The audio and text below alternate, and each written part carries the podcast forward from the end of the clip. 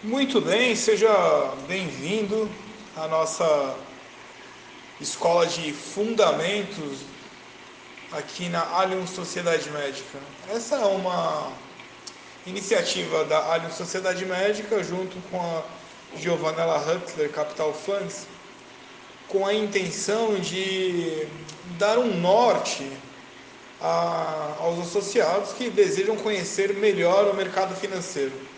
Obviamente, durante o percurso da nossa viagem aqui do, dos fundamentos, agora a gente está estudando valuation, que é como precificar as ações, como dar valor às ações, ou como verificar se o valor da ação é o justo, é, termos técnicos serão utilizados. Então, caso você tenha dúvida, ou ficou alguma dúvida durante a explanação, não tenha receio, não se sinta intimidado em mandar para nós aqui no, no grupo é, a sua dúvida. Eu vou responder com o maior carinho.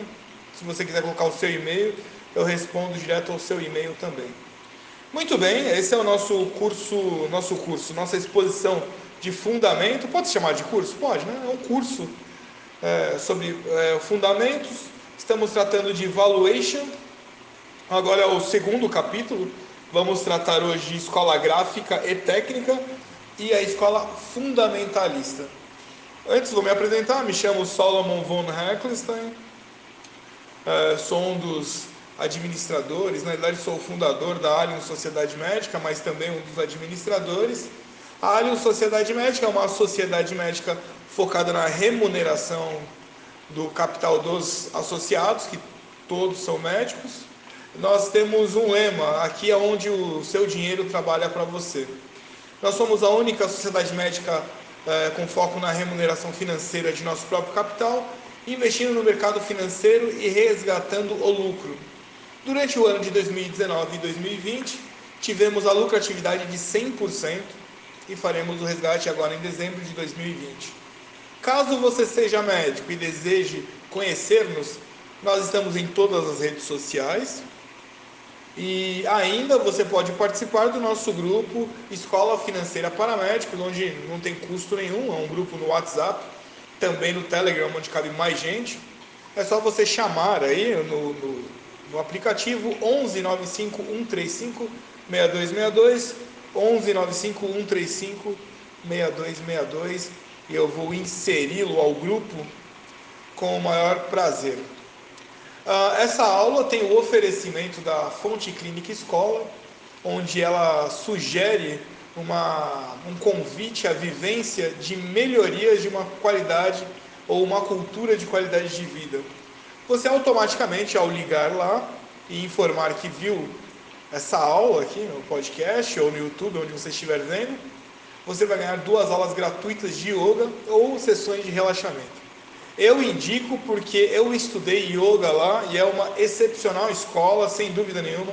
Estão o professor, o sensei Edmilson Oliveira, ele sem dúvida nenhuma está entre os três melhores uh, do Brasil, quiçá do mundo. Excepcional aula assim. Vamos, vamos falar, vamos estudar? Vamos estudar então. Escola gráfica e técnica contra escola fundamentalista não só em renda variável, mas também para qualquer mercado, duas escolas historicamente lutam pela vanguarda da precificação de ativos. Aí nós temos de um lado a escola gráfica e técnica, né? E, e do outro lado a escola fundamentalista. São duas escolas diferentes de é, em face, como é que fala, de encare, né? Você encarar a situação diferente. A escola gráfica e técnica aceita a teoria da eficiência dos mercados Calma. Ela assume que qualquer nova informação existente no mercado é, é automaticamente transmitida e interpretada de forma linear por todos os agentes que tomam decisões, ajustando também em tempo instantâneo os preços dos ativos que podem ser influenciados pela nova situação. Vamos lá. No longo prazo, os movimentos de preço em T mais 1, um pouquinho de matemática, né? Tempo mais 1, um, tende a seguir os preços em T0, né? T0, né? Excluindo as ocasiões do chamado gap, né? O gap, o que é o gap? É um salto da cotação para cima ou para baixo. de acordo com os eventos não antecipados, respectivamente. Às vezes você entra na, na no, ali no, no aplicativo, ali na, na gestão da Bolsa de Valores, e você vê lá o valor do fechamento ontem foi ação X, valor 1. Aí hoje abriu com um gap 1.30, não passou por 1.1, 1.2, foi direto para lá. Então nesse caso não é tratado a eficiência dos mercados. Uh, portanto, isso acontece muitas vezes, né? E ao contrário também, às vezes fecha 1,30 e quando vai abrir, abre 1 a 1. Então isso é um gap. Uh, a hipótese dos mercados eficientes, que também assume a ausência de custos de transação, não pode ser considerada aceitável para o público comum. A realidade, sobretudo em termos de difusão e interpretação de informações, está longe do chamado mundo perfeito. Isso não tira o mérito da hipótese dos mercados eficientes para a evolução do estudo dos mercados em geral. Além disso, assumir que, de alguma forma, o presente e o futuro repetem o passado não pode ser considerado algo fora de propósito. Uh, vamos lá. Então é o seguinte: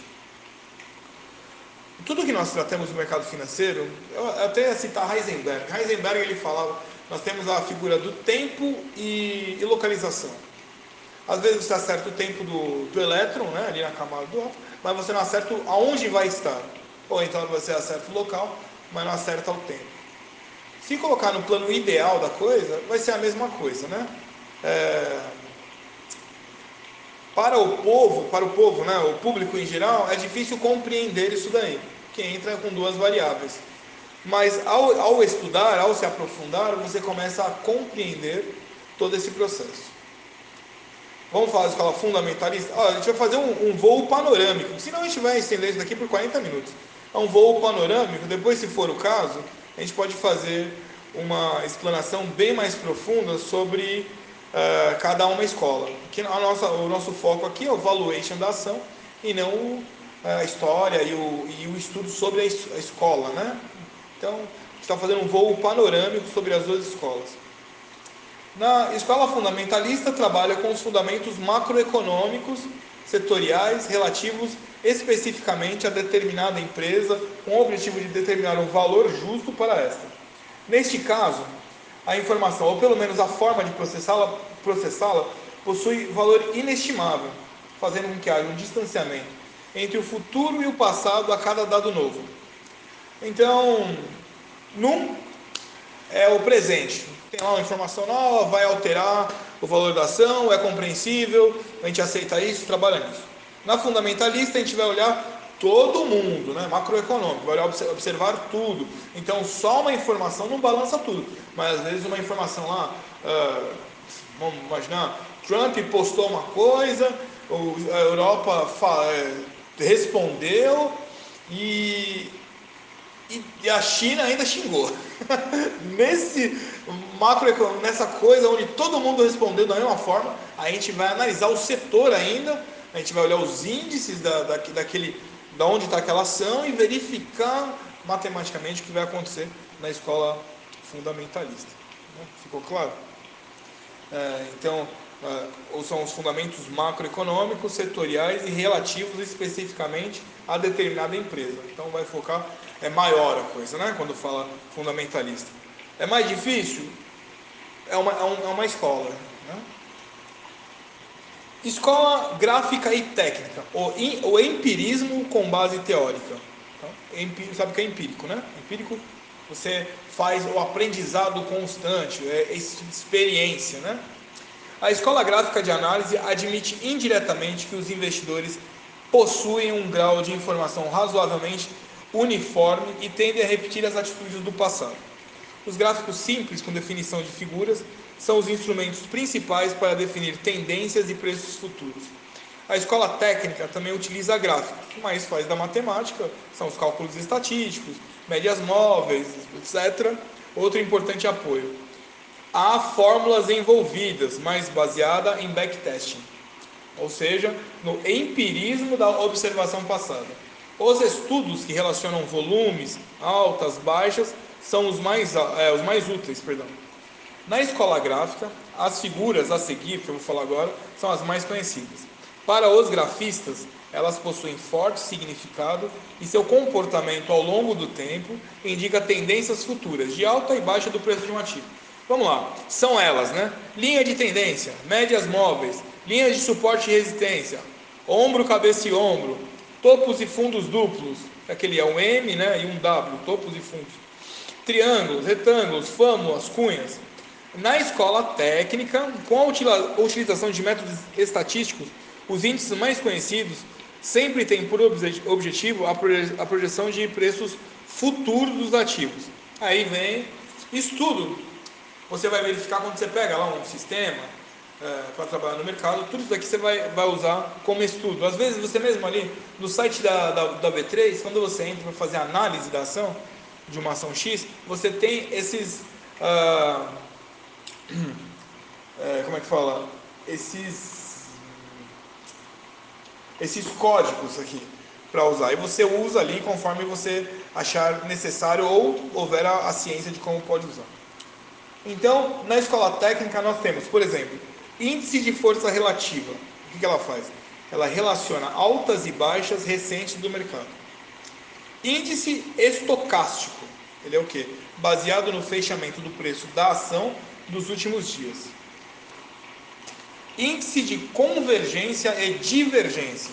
São o que? São os preços máximos e mínimos é, confrontados em um determinado período. Geralmente se pega 32 períodos. Índice de movimento direcional. Comparar movimentos de alta e baixa em determinados períodos. Índice OBV, que significa On Balance Volume. Comparar o volume negociado e a variação de preços. Índice parabólico compara, ah, perdão, o relacionamento entre preços e o tempo decorrido. Uma versão, aí é legal, muitas vezes acaba virando verdade. Se todo mundo passa a acreditar numa mesma coisa, mesmo sem base teórica, os movimentos acontecerão por um efeito manada. Aliás, no mercado, o efeito manada ele é, ele é potencial. Você pode observar aqui no site, acontece lá, vamos lá. É, vai um guru, né? Um guru do mercado financeiro, ele vai lá e fala: Magazine Luiza poderá crescer. Aí todas aquelas pessoas que entraram agora no mercado, que, né, que tem o dinheiro para investir, vai todo mundo atrás dele. Nem, nem, raciocina, já vai igual manada mesmo, né? Vai atrás. E isso, obviamente, vai balançar. Uma coisa que às vezes não tinha nenhuma base teórica, começa a ter valor pelo efeito manada. Eu vou colocar uma figura lá, depois uma imagem de uma figura, aí vocês, eu vou fazer os comentários aqui, baseado nessa imagem que vai estar aí. Se você não conseguir ver a imagem, você me chama, eu mando para você a imagem, ok? Então, observando a figura, eu aqui na, na figura que eu estou vendo, você verá, né, se estiver na sua tela, nós temos as médias móveis, que é na parte inferior da figura, são traçadas para suavizar os movimentos erráticos do mercado. As linhas horizontais, que vai estar na parte central da figura, são as linhas de suportes. Esses são pontos importantes, né?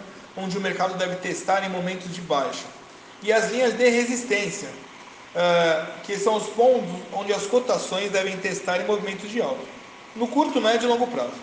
Ok? Uh, na escola técnica, que está lá na, na, parte de cima da figura, como se fosse uma partitura lá em cima, ali tem uma linha, depois vai, você vai observar que tem uma, um desenho ali. Uh, é um estudo matemático que mede a força do mercado, calculando de acordo com movimentos passados o potencial de alta ou de queda.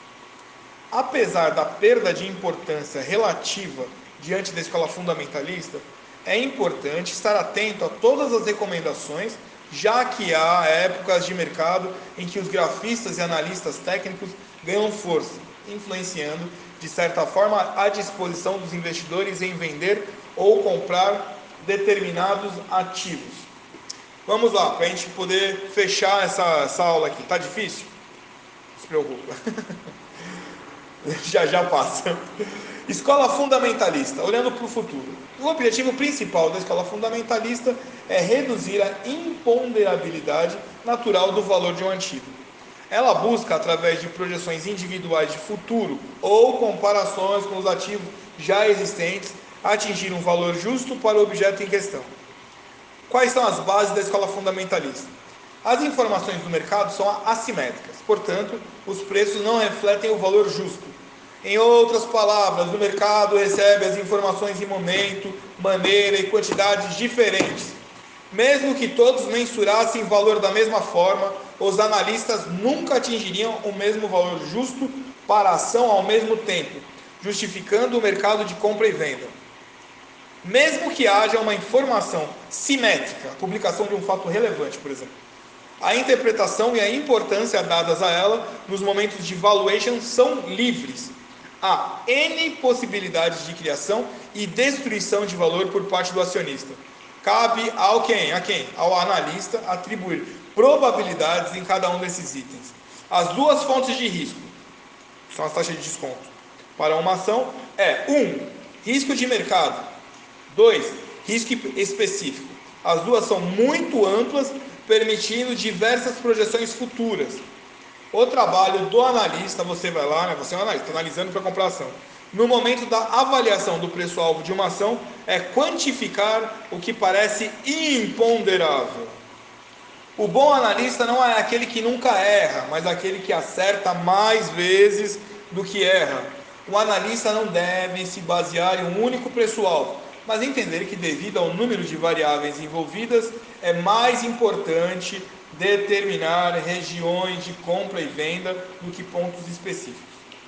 O trabalho da análise fundamentalista é complexo por depender de uma série de fatores, seja no campo macro ou microeconômico. Mais importante do que estabelecer os chamados preços-alvos em um ponto no tempo é entender a sensibilidade desse valor às oscilações de variáveis importantes. Vamos lá. Compreender a dinâmica do processo é mais importante do que estabelecer uma fotografia de algo que nunca é estático. O mercado não é estático em nenhum momento. Agora são uh, 16 horas, não é estático, daqui a pouco já mudou tudo e vai mudando conforme as coisas vão acontecendo. Um exemplo, vai. Um analista que está avaliando as ações da Petrobras precisa compreender não somente os chamados fatores específicos que afetam a empresa, que são eles. Política de preço, eficiência operacional, financeira, fontes de financiamento, política de dividendos, entre outros, mas também projetar o comportamento futuro da paridade cambial, reais né, e dólar, já que a empresa não é autossuficiente na produção de petróleo. A combinação de todos esses pontos deve ser transposta para modelos capazes de recalcular os chamados preços-alvos, o que implica mudanças nas recomendações de compra e venda das ações ao longo do tempo. Vamos lá, vamos dar só mais um sprintzinho, só para duas. Vou falar de escola fundamentalista agora para fechar, tá? Análise top-down e bottom-up. Duas expressões muito usadas dentro da escola fundamentalista são as chamadas análise top-down, que é de cima para baixo em português, e bottom-up, traduzida de baixo para cima. As duas vertentes diferem basicamente pela ordenação de importância de fatos que geram ou destroem o valor das empresas. Vamos lá. Análise top-down, cima para baixo. Ela baseia-se na tese de que a influência básica do valor de uma ação advém predominantemente de fatores macroeconômicos que vão, influ vão influenciar diretamente né, no desempenho da companhia. Aí, vamos ver. Uh, tempo de elevação de juros. Evita-se compra de empresas sensível uh, nas condições de crédito. Por exemplo, o setor imobiliário, um, Gafisa.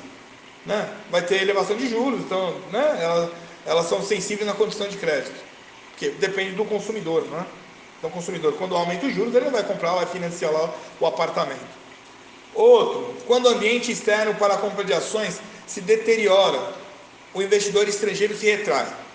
Então, buscam-se ações com crescimento menor, mas com fluxo de caixa mais estável, que é chamado as cash cows, ou as vacas leiteiras. As é, vaca leiteira, meu filho. Como empresas maduras e líderes em seus segmentos. Momentos de elevação de inflação. Aí, como é que você vai fazer?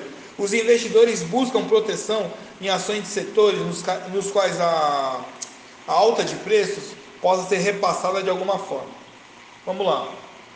Banco em geral é uma boa, a Bradesco, Itaú, Unibanco, que protegem parte dos seus ativos no mercado financeiro.